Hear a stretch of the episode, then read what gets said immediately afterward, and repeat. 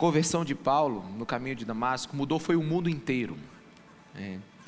E esse fato é tão relevante para a história do cristianismo que no livro de Atos ele foi registrado três vezes, em Atos 9, 22 e 26.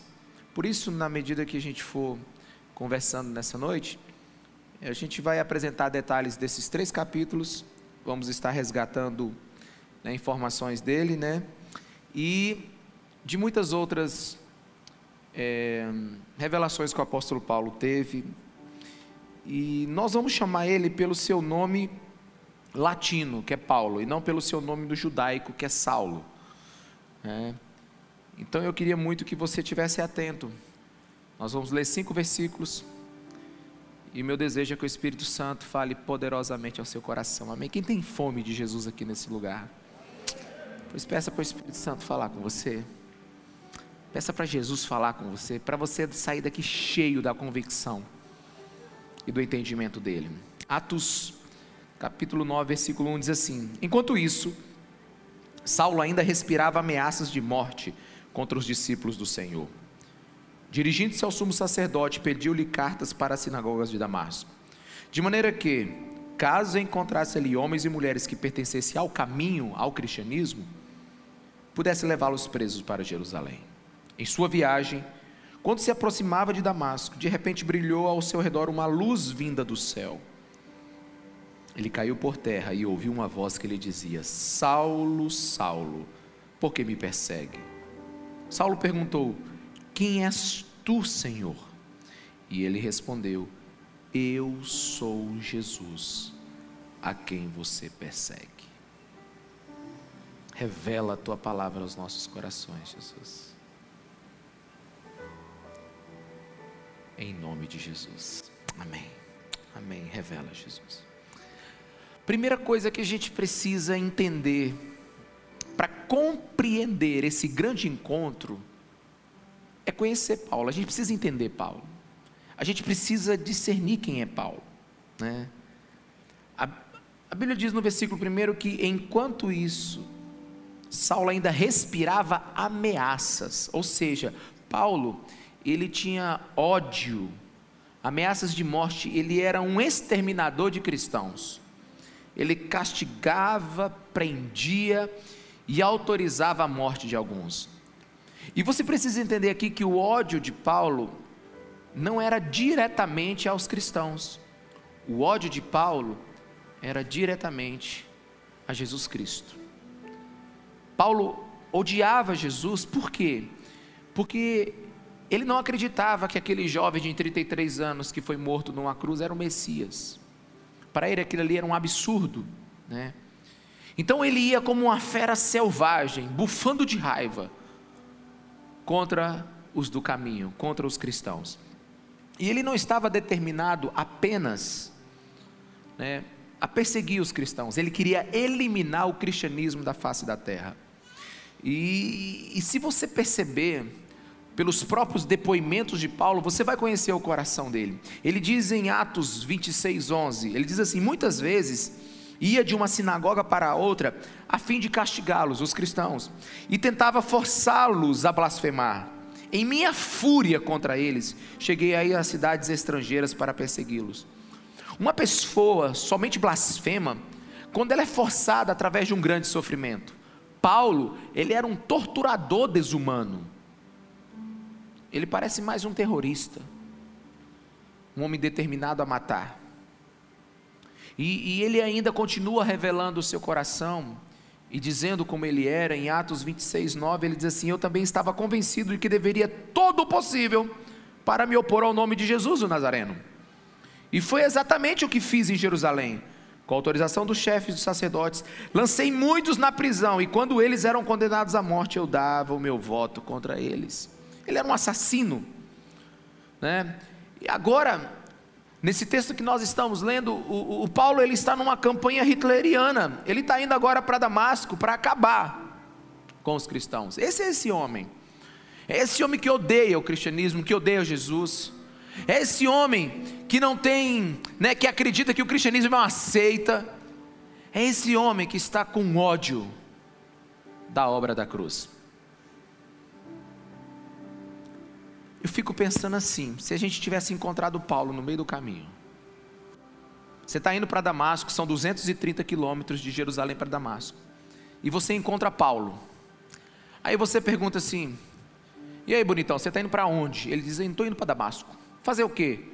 Eu vou prender os do caminho, eu vou prender os cristãos. É, e por quê? Porque é uma seita. Porque é um bando de gente que acredita num João Ninguém, que apareceu de lugar nenhum e que foi condenado e amaldiçoado numa cruz. É um absurdo isso que está acontecendo. Eu vou proteger a verdadeira religião. Essa gentinha vai parar com essa brincadeira aí. É isso que ele falaria. Vou acabar com essa seita.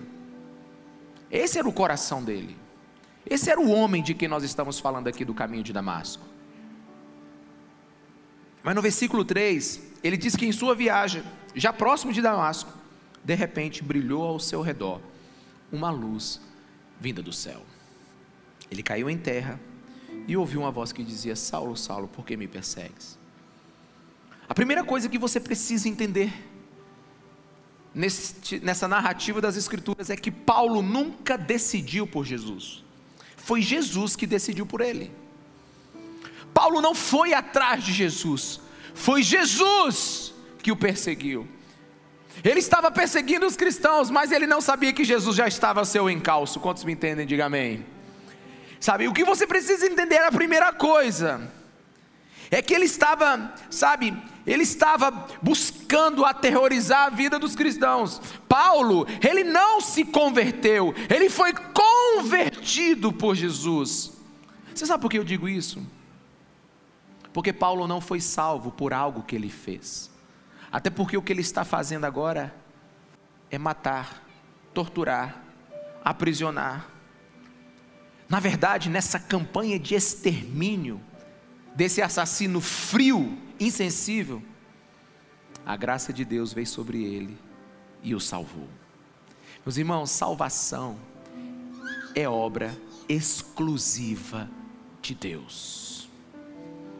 Salvação é ação de Deus do começo ao fim. Homem nenhum pode se reconciliar com Deus.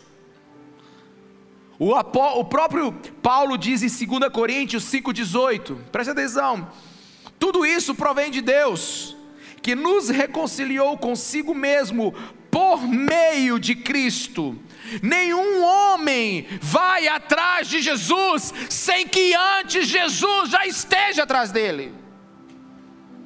O próprio Paulo, ele estava numa campanha de morte para todos os cristãos.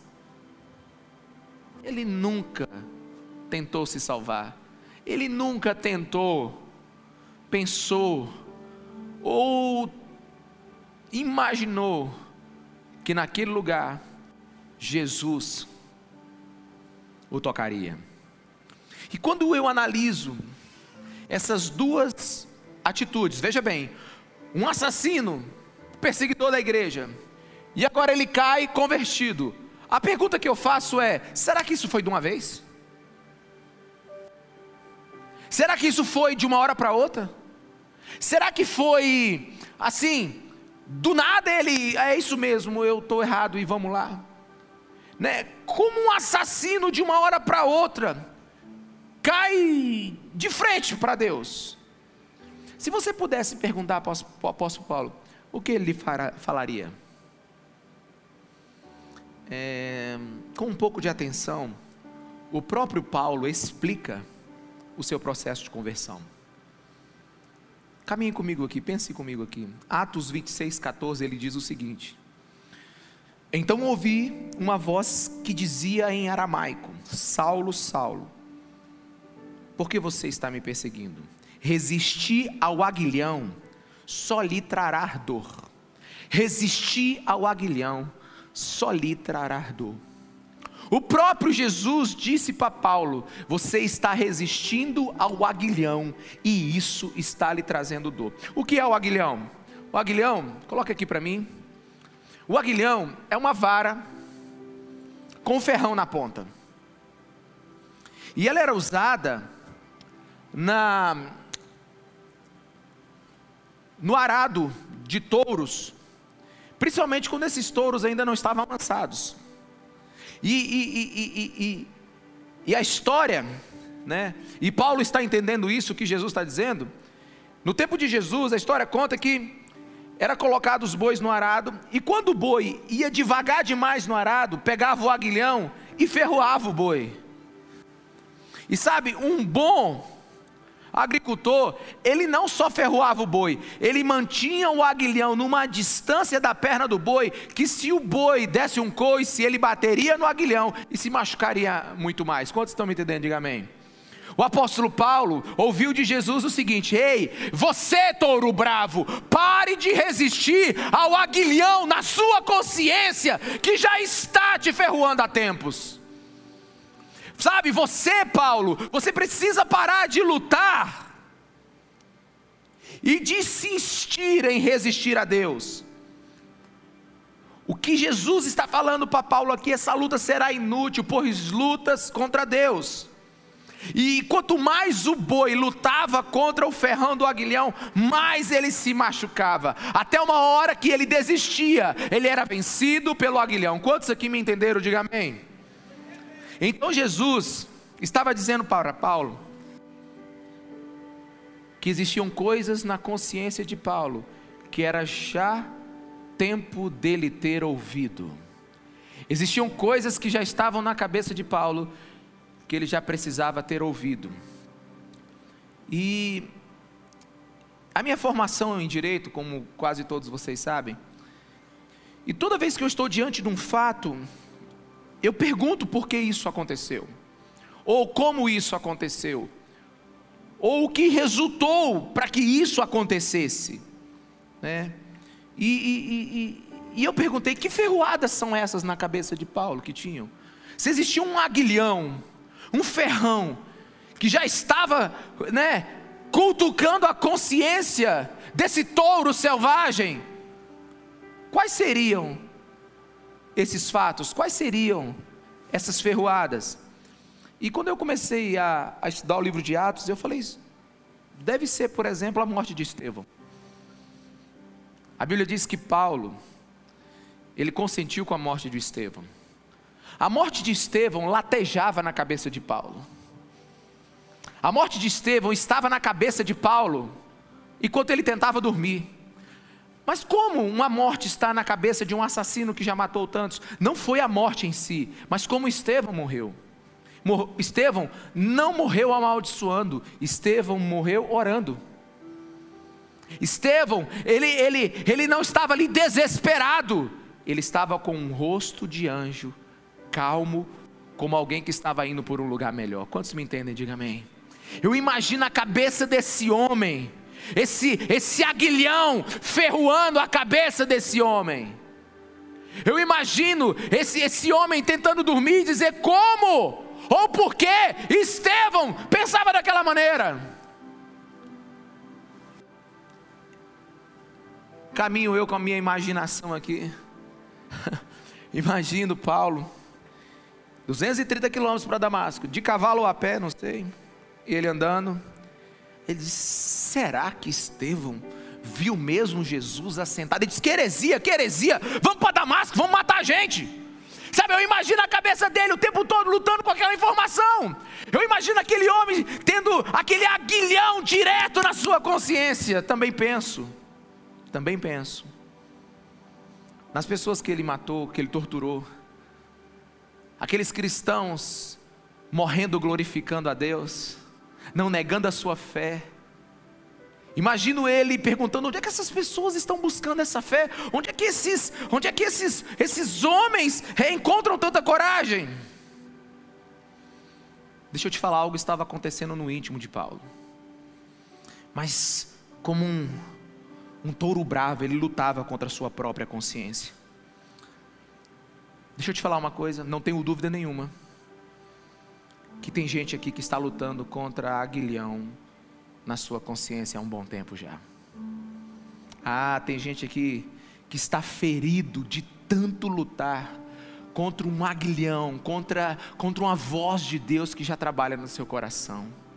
Tem gente aqui que está sangrando, porque Deus já tem falado na sua vida há muito tempo e você tem resistido. Tem gente aqui que o Espírito Santo está ferroando o seu coração há muito tempo. Mas como diz a NVT, não adianta lutar contra a vontade de Deus. Porque se a luz de Cristo brilhou no seu coração, é porque o caçador do céu está ao seu encalço e ele não vai descansar. Deixa eu te falar uma coisa: não é profecia, é constatação. Se você está na estrada de Damasco e a luz brilhou sobre você, pode me ouvir com seus três ouvidos. Deus que começou a boa obra, Ele vai terminar. Nem que Ele te derrube. Nem que Ele te derrube.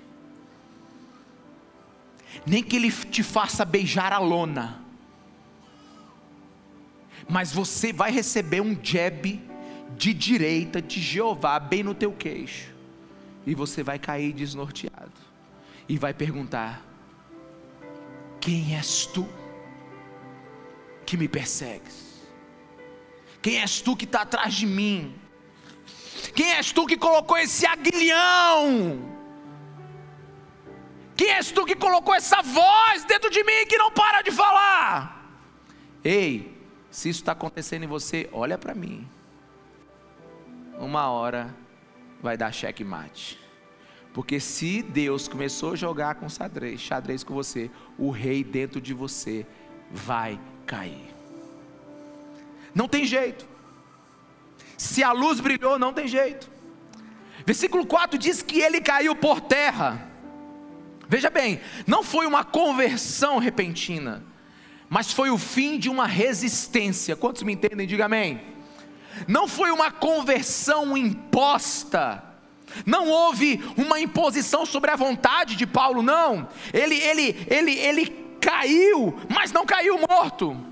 Ele caiu, mas caiu com possibilidade de escolher. Ele caiu, mas ele poderia resistir ou se render. E tenha certeza Paulo não teve um ataque epilético, é, é, Paulo não teve uma insolação, uma, uma elionose, Paulo, Paulo não foi obrigado por uma mão poderosa de Deus, ele não foi ameaçado por Deus, não, ele caiu, mas não morto, poderia ter resistido, poderia continuar lutando contra o aguilhão, mas ele se rendeu à graça de Deus. Ele se rendeu à graça de Deus. Ele se rendeu à, à ação de Deus na sua vida. Só que eu quero, eu quero agora que você esteja comigo, porque eu quero cavar mais. Porque só tem um jeito de você entender o que aconteceu: é conhecer quem é a pessoa antes do acontecimento. Só tem um jeito de você entender a profundidade do que aconteceu, se você conhecer a raiz do coração da pessoa antes do acontecimento. Só tem um jeito de você saber o poder desse encontro que Paulo teve com Deus, se você souber quem é Paulo por completo. Ah, a coisa mais importante não é o que aconteceu com Paulo, não é a luz que brilhou. Veja bem, não é que se você continuar os versículos, não é que ele ficou cego.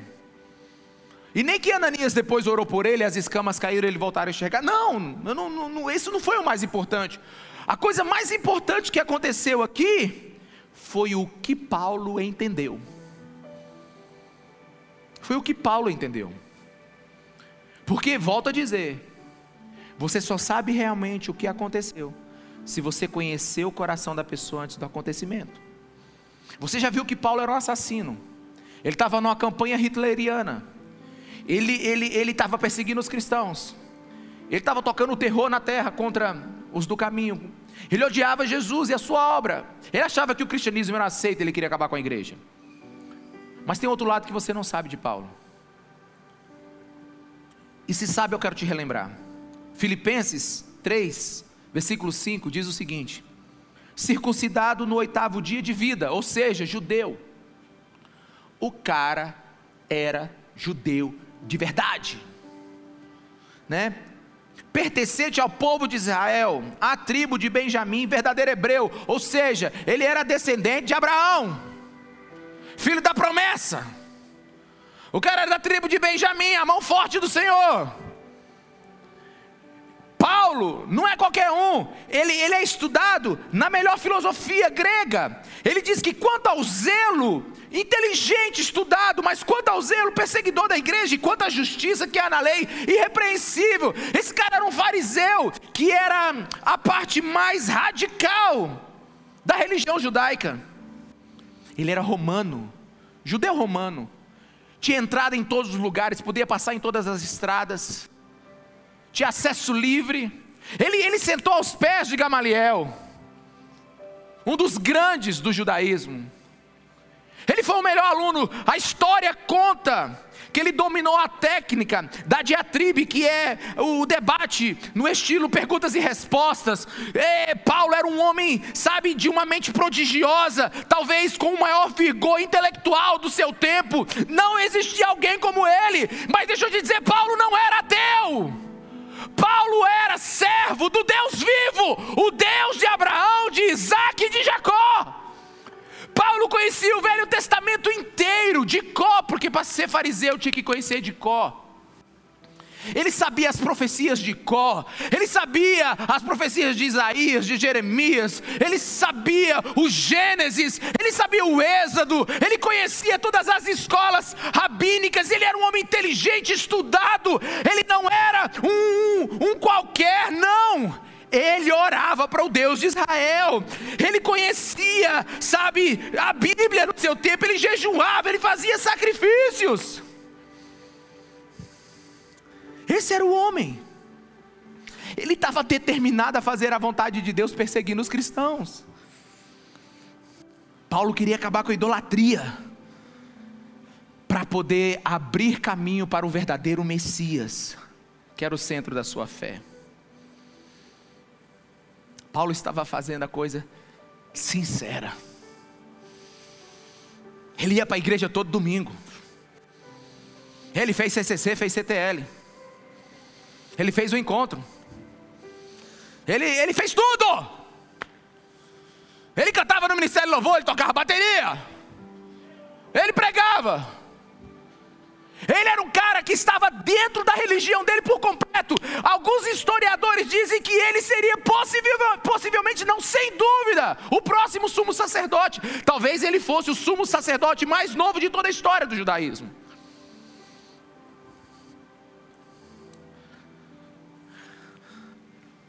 Paulo não era ateu. Ele só não entendeu. Ele só não entendeu. Como tem muita gente que não entendeu. Como tem, tem muita gente que vem na igreja e não entendeu. Como muita gente que abre a Bíblia e não entendeu. Como muita gente que canta a música e não entendeu. Como muita gente que ouve a mensagem e não entendeu. Mas no versículo 5, ele pergunta: Quem és tu, Senhor? Essa palavra aqui no original é Kyrios, que significa o dono de tudo. Paulo sabia que a voz que estava falando com ele era de Deus. Quantos estão aqui comigo? Diga amém. Ele sabia que era Deus. Sabe por quê? Fale para a pessoa que está do seu lado. Fala para ele assim, um, sabe com aquele olhar assim de convicção. Uma pessoa sabe quando Deus fala com ela. Ah, sabe. Porque não é uma voz normal. É uma voz na sua consciência, ou é uma voz audível, ou é uma luz que brilha, ou é um tombo no, na estrada que você sabe que foi Deus. Você pode até lutar, mas você sabe que foi Deus. E ele perguntou: Quem és tu, Senhor? E a resposta foi: I am the Jesus. Eu sou Jesus a quem você persegue. Não, você não entendeu. deixa eu te falar. Nessa hora, o mundo de Paulo explodiu, o HD dele travou, o processador dele fundiu. Nessa hora, tudo o que era claro para ele ficou obscuro. Simplesmente essa frase botou o mundo de Paulo abaixo, porque ele começou a se perguntar: como é que pode Deus ser aquele que estava morrendo numa cruz. Caramba, bicho, não é possível que Estevão estava certo e um monte de gente que eu matei estava. Não é possível que essa voz que está na minha consciência era isso, não é possível. Ele, ele, ele, eu acho que ele começou a ter um troço aqui. Sabe por quê? Porque ele sonhava com o Messias, ele amava a vinda do Messias, ele imaginava que o Messias viria com um metro e noventa de altura, lutador de UFC, que colocaria de novo Israel no mapa, que acabaria com os romanos, que viria com poder bélico, que daria uma voadora no pescoço de Nero. Nero desse tempo, não sei, mas vai. Tocou fogo em Roma, mas vai. Ele queria alguém que fizesse o que Davi fez. Ei, amigão, sou eu, Jesus. Ei, pirou a cabeça de Paulo, sabe por quê? Eles assim, me ensinaram que Deus é poder. Me ensinaram que Deus é poder. Me ensinaram que Deus, que Deus é bravo. Me ensinaram que Deus, Deus é Deus toca o terror, Deus é justiça. Olha, me ensinaram na minha religião que você tem que andar na linha, senão o pau come. Me ensinaram na minha religião que você, ó, se você faltar no culto domingo, está amaldiçoado na segunda. Me ensinaram na minha igreja que, olha, falar mal de pastor me perde a língua. Sabe, Paulo tinha terror. É por isso que ele tocava o terror. Sentiu? Ele via Deus dessa maneira. Só que ele é um homem de perguntas, lembra? Se você ler as epístolas de Paulo, elas são como um homem respondendo a perguntas que não estão no, na livro, na, no livro. É assim, as epístolas de Paulo, elas, elas são elas são como alguém que perguntou, recebeu a resposta, mas não colocou a pergunta, só botou a resposta. São 13. Ele escreveu 13 livros. Assim, desculpa aí. Quantos livros você já escreveu na vida? Né? Pouca gente escreve. Agora você imagina, os 13 que você escreve para a Bíblia. Não, os 13, não fica nem fora. Tu imagina o que esse cara entendeu. Mas assim, a profundidade do entendimento é a profundidade do espanto. Quem está aqui comigo, diga amém. A profundidade do entendimento é a profundidade do espanto. O mundo de Paulo caiu. Eu imagino ele falando assim: peraí, se Jesus está falando comigo, é porque ele está vivo, né? Se ele está vivo, é porque ele ressuscitou. Oh. Se ele ressuscitou, Estevão está certo, porque ele não está mais aqui. E se ele é Deus, eu estou lascado, porque eu fiz tudo errado até agora. Não, tu sentiu a pressão? Quem está entendendo agora? Quem está entendendo agora? Você está entendendo agora o caminho de Damasco? Você está entendendo esse grande encontro? Ele simplesmente diz assim: será que eu acreditei tudo errado? Será que a minha vida foi colocado numa direção errada? Será que as. Não, não, não, não, não é possível. A lei e os profetas estavam falando desse Jesus. Meu, será que eu interpretei tudo errado da Bíblia? Será que eu lancei a minha existência num propósito errado? Não, pensa na crise do homem. Eu, eu já estou ficando com peninha né? Aí sim, aí que vem a melhor parte, porque o cara sabe o Velho Testamento de cor. Né? Aí ele lembra de Isaías capítulo 9 para nós hoje. Para eles lá no tempo era um rolo só, não era dividido, mas ele lembra dessa parte das Escrituras que diz assim: Isaías 9:1. Contudo, não haverá mais escuridão para os que estão aflitos Versículo 2: O povo que caminhava em trevas viu uma grande luz.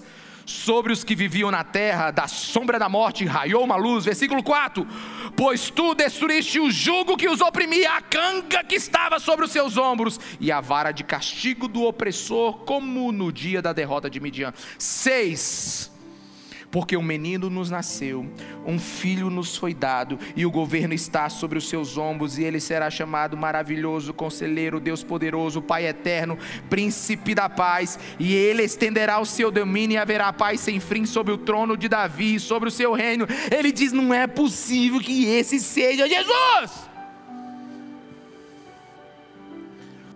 Porque algo absurdo acontece aqui. E eu preciso que você enxergue isso. Paulo, eu sou Jesus. Essa informação despedaçou todos os sonhos de Paulo e simultaneamente cumpriu. Alguém me entendeu aqui? Ao mesmo tempo despedaçou tudo o que ele imaginava sobre o que Deus estava preparando para a salvação de Israel, despedaçou todos os sonhos dele, mas simultaneamente foi o cumprimento da profecia. Ao mesmo tempo que ele foi arrebentado, uma esperança nasceu nele. Ele falou: Jesus é a verdade. Jesus é quem eu esperava. Sabe, Jesus era a negação completa do que ele entendia da Bíblia, mas Jesus era a interpretação correta que ele precisava. Ele diz: Eu entendi errado, porque tem gente que entendeu errado tudo. É, tem gente que entende errado. Tem gente que não sabe o que está fazendo aqui domingo. É, eu vou bater meu ponto lá na igreja. Não, por que, que esse pastor grita tanto? Por que, que esse povo só canta Jesus, Jesus, Jesus, Jesus, Jesus, Jesus, Jesus, Jesus? Ele venceu, ele restou, ele venceu, restou. A morte venceu. Não, eu, é, é, por que, que esse povo só fala disso? É porque talvez você seja igual Paulo. Você só cumpria tarefas e não entendia o coração. Porque você só, só, só cumpria uma doutrina, um dogma que você colocou na sua cabeça como verdade. Você só fazia um sinal. Você só cumpria uma, uma, uma, uma, uma, uma sabe, a sua, a sua, a sua programação dominical e voltava para casa tranquilo. É por isso que alguns de vocês reclamam, meu Deus, que culto chato, só tem a mesma música. Não, moça, podia acabar logo, demorou demais, foi curto demais. Não, na hora que eu estou gostando, para.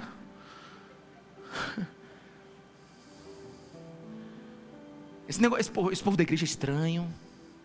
É porque você não entendeu. Sabe por quê? Ninguém está aqui porque o culto é bom. A gente está aqui porque Jesus é maravilhoso. Hum, esse pastor quer me convencer. Não, não quero te convencer. Tem um aguilhão já na sua consciência. E é por isso que esse lugar está lotado. Não é só por isso. Não, eu não queria vir. Está aqui por quê? É, tem um sopro do Espírito sobre a tua vida que você não sabe. É igual uma mulher que estava orando pelo marido, ele não vem na igreja. E um dia ela pegou ele, ele assistindo a mensagem no celular. Aí ela passou, não falou nada, ele disse, trisquei aqui, não sei o que aconteceu. Não sei, celular seu é doido. Eu estou vendo aqui esse pastor aqui de vocês aqui, ó. não sei o que aconteceu. É, não sabe? Tem gente que tenta se esquivar, mas quando entra no caminho de Damasco, só se levanta depois de encontrar Jesus. Sabe, esse é o momento mais lindo da vida de alguém. É, esse é o momento, sabe, onde a fé de alguém encontra o autor dela. Aqui, Paulo acaba de nascer de novo, sabe? Ele acaba de nascer de novo. Eu conheci uma pessoa, há muitos anos atrás, que ela buscou no budismo, no espiritismo, na física quântica, nas viagens, na gastronomia, no conhecimento. Ela buscou em todo lugar o sentido da vida. Na verdade, ela era um poço sem fundo. Era uma alma inquieta, ansiosa, pesada. E deixa eu te dizer, não existe nada mais pesado. Não existe nada mais pesado do que uma alma que não encontrou a verdade. Não existe nada mais pesado do que uma alma que ainda não descansou a sua fé num lugar sólido. Porque o grande paradoxo dessa passagem é que Paulo estava absolutamente certo e incrivelmente errado. Ele estava absolutamente certo porque ele servia ao Deus de Israel, o Deus de Abraão, de Isaac de Jacó. Mas ele estava incrivelmente errado porque não entendeu como esse Deus age. Tem alguém aqui? A sua lealdade era verdadeira, mas era mal orientada. Mas agora, aquela luz que brilhou, aquela voz que falou, fez sentido céus e terra. E agora começa a reorientar a sua vida. Ele mesmo escreve isso, ele mesmo declara isso em 2 Coríntios 4,6. Ele diz assim: Pois Deus que disse, das trevas resplandeça a luz citando o profeta Isaías. Ele mesmo brilhou em nossos corações para a iluminação do conhecimento da glória de Deus da face de Cristo. É muito simples o que esse texto está dizendo. Esse texto está dizendo assim: a nossa vida vai começar a brilhar quando você começar a ver Deus através de Jesus. O que Paulo está dizendo é assim: tudo é sobre ele. Ele estava debaixo do meu nariz e eu não via. E você sabe qual é a conclusão que ele chega em todas as suas epístolas? É que Deus de Israel fez sempre o que disse que ia fazer. Que Deus de Israel fez aquilo que disse que faria. Ele mandou o Salvador. Que e, e, você sabe, a Bíblia diz que do versículo, preste atenção. Você vai ler lá Atos 9, 11 e 12. Do 11 para o 12, ou ali no meio, ou mais ou menos no meio do 11, Existe um, um, prazo de três anos e meio. É porque a Bíblia cita e você vai embora, né? Você pensa que Paulo chegou detonando. Não. Ele passou três anos e meio estudando, estudando o Velho Testamento. Ele foi para o deserto. Ele foi reorientar a sua cabeça. Sabe por quê? Porque ele é um homem inteligente. Porque quando uma voz fala com ele, ele sabe que é Deus, ele foi reorientar a vida dele. Então ele pegou o Velho Testamento e foi meditar. Paulo não escreveu o Novo Testamento olhando para frente. Ei, olha para mim aqui. Não foi olhando para frente. Ele escreveu o Novo Testamento olhando para trás. Tanto é que a carta de Romanos é uma defesa de que o Velho Testamento aponta tudo para Cristo. A carta de Gálatas, tudo é sobre Ele tudo invoca a presença de Cristo. Não é mais o templo, não são mais os sacrifícios, não são mais as minhas credenciais. Paulo simplesmente dá uma mudança de 180 graus. Ele não abandonou a fé que tinha, ele não abandonou o Deus que tinha. Ele só agora reorientou a espiritualidade dele porque estava torta. Ele começou a falar Deus numa cruz. Poder que ama Emanuel, Deus comigo, Deus ao meu lado, Deus ao meu favor, Deus que é gente, Deus presente, Deus que chora, Deus que anda, Deus que cheira, Deus que come, Deus que perdoa. Não é mais um Deus bruto, não é mais um Deus muscular, não. É um Deus que ama, um Deus que veio atrás de mim. Deixa eu te falar uma coisa, você tem que entender porque Paulo disse assim: Eu sou o pior de todos os pecadores. Paulo não, Paulo não era um justiceiro que matava ladrões, que matava gangster, não. Ele matou crianças. Ele matou missionários. Ele matou famílias inteiras que serviam Jesus Cristo de Nazaré. Como você acha que era a consciência desse homem? Como você acha que era o coração desse homem?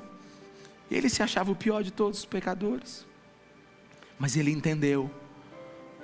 Ele entendeu a faísca que queimou naquela luz sobre a vida dele. Quantos estão aqui, por favor, diga amém. Aí alguns de vocês perguntam: por que eu estou vindo nesse culto? Por que, que eu sinto que eu deveria ter mudado nisso ou naquilo? Por que isso? Por que aquilo? Ei, tem um aguilhão na sua consciência, tem o Espírito Santo falando com você. Mas talvez como Paulo, na estrada de Damasco, que começou a pensar: será que o Deus de Estevão era correto? Não, heresia, heresia, heresia. Vamos matar alguém que passe essa vontade de se converter. Talvez você pense isso. Talvez você fale assim: hum, esse pastor quer me convencer. Hum, eu não vou cair nesse papo aí não. Quando eu preparo um sermão, eu preparo pensando na pessoa mais difícil sentada aqui, nesse auditório. É. Eu penso assim num, num, num, num, cruz credo inteligente até a tampa. Eu penso num questionador. Eu penso alguém que vai levantar e vai dizer assim: Eu tenho 59 perguntas para você. Sabe por que quando eu penso em pregar aqui de domingo, eu penso em todas as possibilidades. Eu fico pensando assim, não, não, tem uns difíceis aqui que vão pensar assim, ah, esse pastor está quase me convencendo. Esse lugar preto, lúdigo, essa fumaça. Quem já pisou no santo do santo? Essa voz, povo afinado, tudo organizadinho, cruz para lá, sangue para cá. Uma hora ele fala suave, outra hora ele grita, ele está ele tá me manipulando. Aliás, eu acho ele muito estranho. Ah, na verdade, ele quer arrancar meu dinheiro, porque como é que sustenta tudo isso aqui? Deve ser caro, né? Não, é, é, é assim, eu tô, eu tô assim, ó, eu, eu, eu não, tá pensando que vai me convencer fácil. Eles querem tirar minha liberdade. Deixa eu te falar uma coisa, de verdade aqui, ó. Só entre nós dois aqui, ó. Vamos sentar na cadeira nós dois. Entenda algo de uma vez por todas. Se você acreditasse em tudo isso que você falou agora, você não tinha voltado aqui hoje.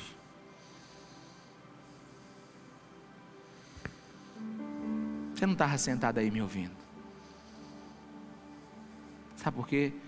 Tem um aguilhão na tua consciência, meu amigo. E não sou eu. Não é retórica, é graça. E outra coisa, ninguém vai meter a mão na tua carteira. Isso é propriedade privada, amigo, é crime.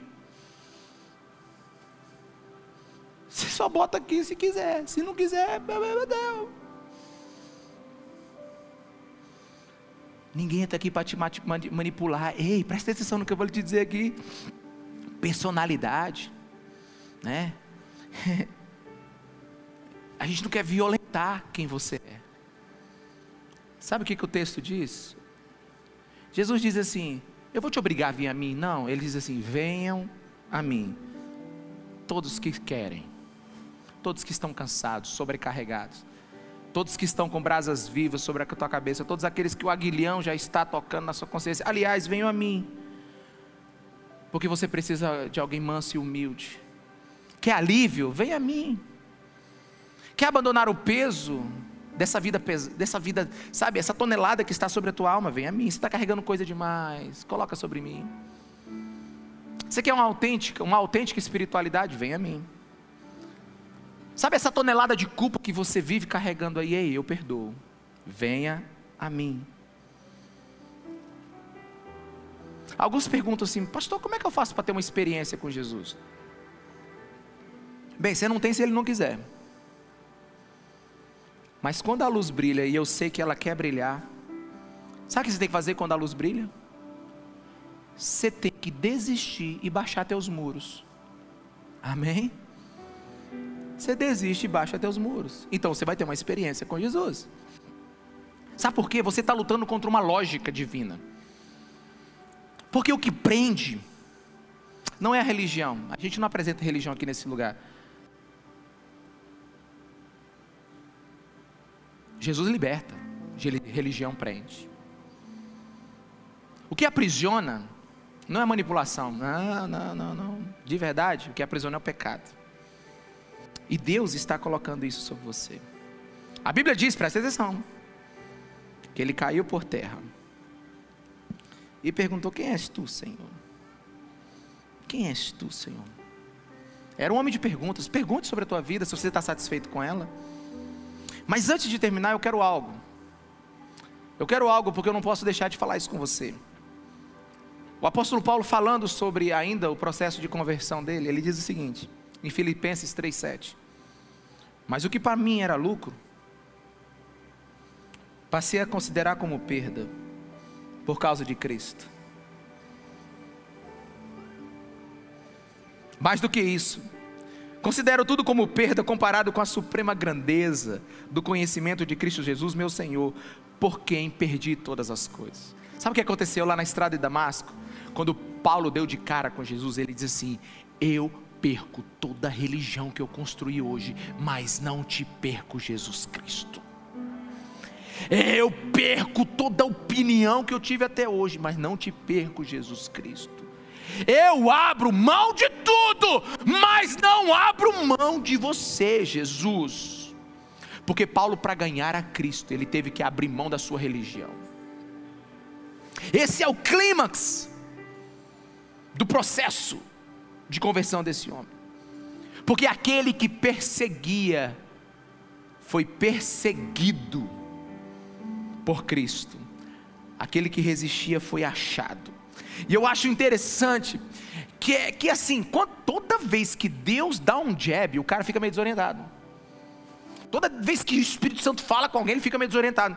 E em Atos 22, 10, ele diz assim: Assim perguntei, o que devo fazer, Senhor? Sabe quando aquele cara leva uma pancada? Sabe, ele está todo autoconfiante sabe, e adversário de Cristo, mas agora ele está caído, desorientado. Pois é isso. Sabe por quê? Porque cristianismo é algo que te pega e não algo que, que você pode segurar. Cristianismo é algo que te pega. Não é você que está atrás de Jesus. Deixa eu te falar, não é, meu amigo. Ah, Jesus está na tua cola. Cristianismo não é um conjunto de, de, de, de doutrinas, de, de, de, de, de coisas que você decora e que você vive, não. Ele é uma pessoa que você encontra. E se na sua estrada de Damasco a luz brilhou, eu quero te dizer: você já era porque duro é lutar contra o aguilhão de Deus. E, e para terminar, eu sei que o passado de Paulo impressiona. O histórico dele é um absurdo, né? Principalmente o histórico de, de, de, de, de maldade, de, de ódio. Mas o que marcou sua vida Pessoal, pode subir. Não foram seus pecados. Presta atenção. O que marcou Paulo foi a graça de Deus. Presta atenção no que eu vou lhe dizer. Se você pegar as epístolas de Paulo, você vai descobrir um tratado sobre a graça. Ah, Paulo é muito duro quanto à necessidade da nossa transformação e da nossa santificação. Ele é um doutrinador da igreja. Mas ele, ele, ele, a ênfase de Paulo nunca foi sobre o pecado. O holofote do apóstolo Paulo está sobre o poder da graça, que é maior do que qualquer erro. Sabe por quê? Porque está aqui esse homem dizendo assim, ele está dizendo para ele mesmo: como é que pode Jesus ter vindo atrás de mim? Come on, quantos estão aqui? Quantos estão entendendo? Como é que pode Jesus ter vindo atrás de mim? Não, porque assim, o que eu tenho para ele ter vindo atrás de mim? Fica de pé no seu lugar. O que eu tenho para ele vir atrás de mim? Não, quem é esse Deus que se importa com um assassino? Quem é esse Deus que se importa com tudo que eu já fiz de errado? Quem é esse Deus? Quem é esse Deus que perdoa? Esse meu coração terrível, esses meus sentimentos obscuros, esse meu desejo incontrolável. Quem é esse Deus que me ama desse jeito? Deixa eu te dizer, eu vou deixar o apóstolo te responder. Amém? Por, não, porque eu tinha que estar separado desse Deus. Na verdade, ele tinha que me fuzilar porque ruim fui eu. Mas o encontro no caminho de Damasco. Ah, meu Deus.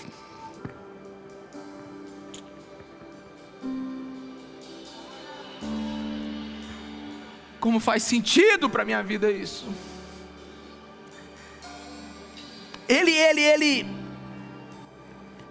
ele diz: Eu deveria estar longe de Deus, mas Eu vou deixar ele responder por que ele não estava longe de Deus. E por que ele ama Jesus. E por que ele meditou tanto nesse Messias prometido. E por que ele morreu por ele. E por que ele percorreu milhares de quilômetros e porque ele levava pedrada e levantava e pregava no mesmo lugar? E porque ele adorava pernas? E por que, que ele era ameaçado ele não tinha medo? Por que, que ele disse que ele morreu para o mundo e vive para Cristo? Eu vou te mostrar por quê. Porque em Romanos 8,35, o apóstolo entendeu que quem nos separará do amor de Cristo? será tribulação, ou angústia, ou perseguição, ou fome, ou nudez, ou perigo, ou espada.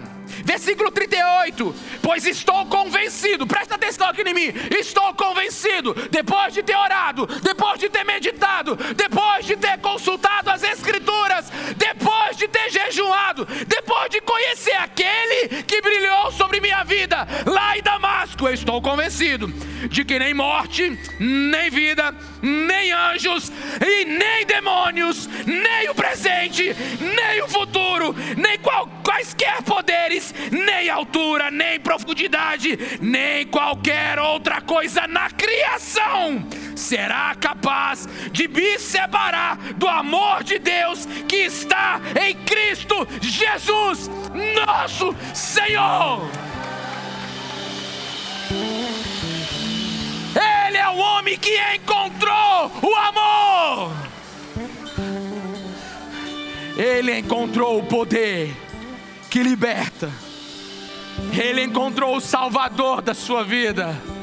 Ele encontrou Jesus. Ele encontrou Jesus.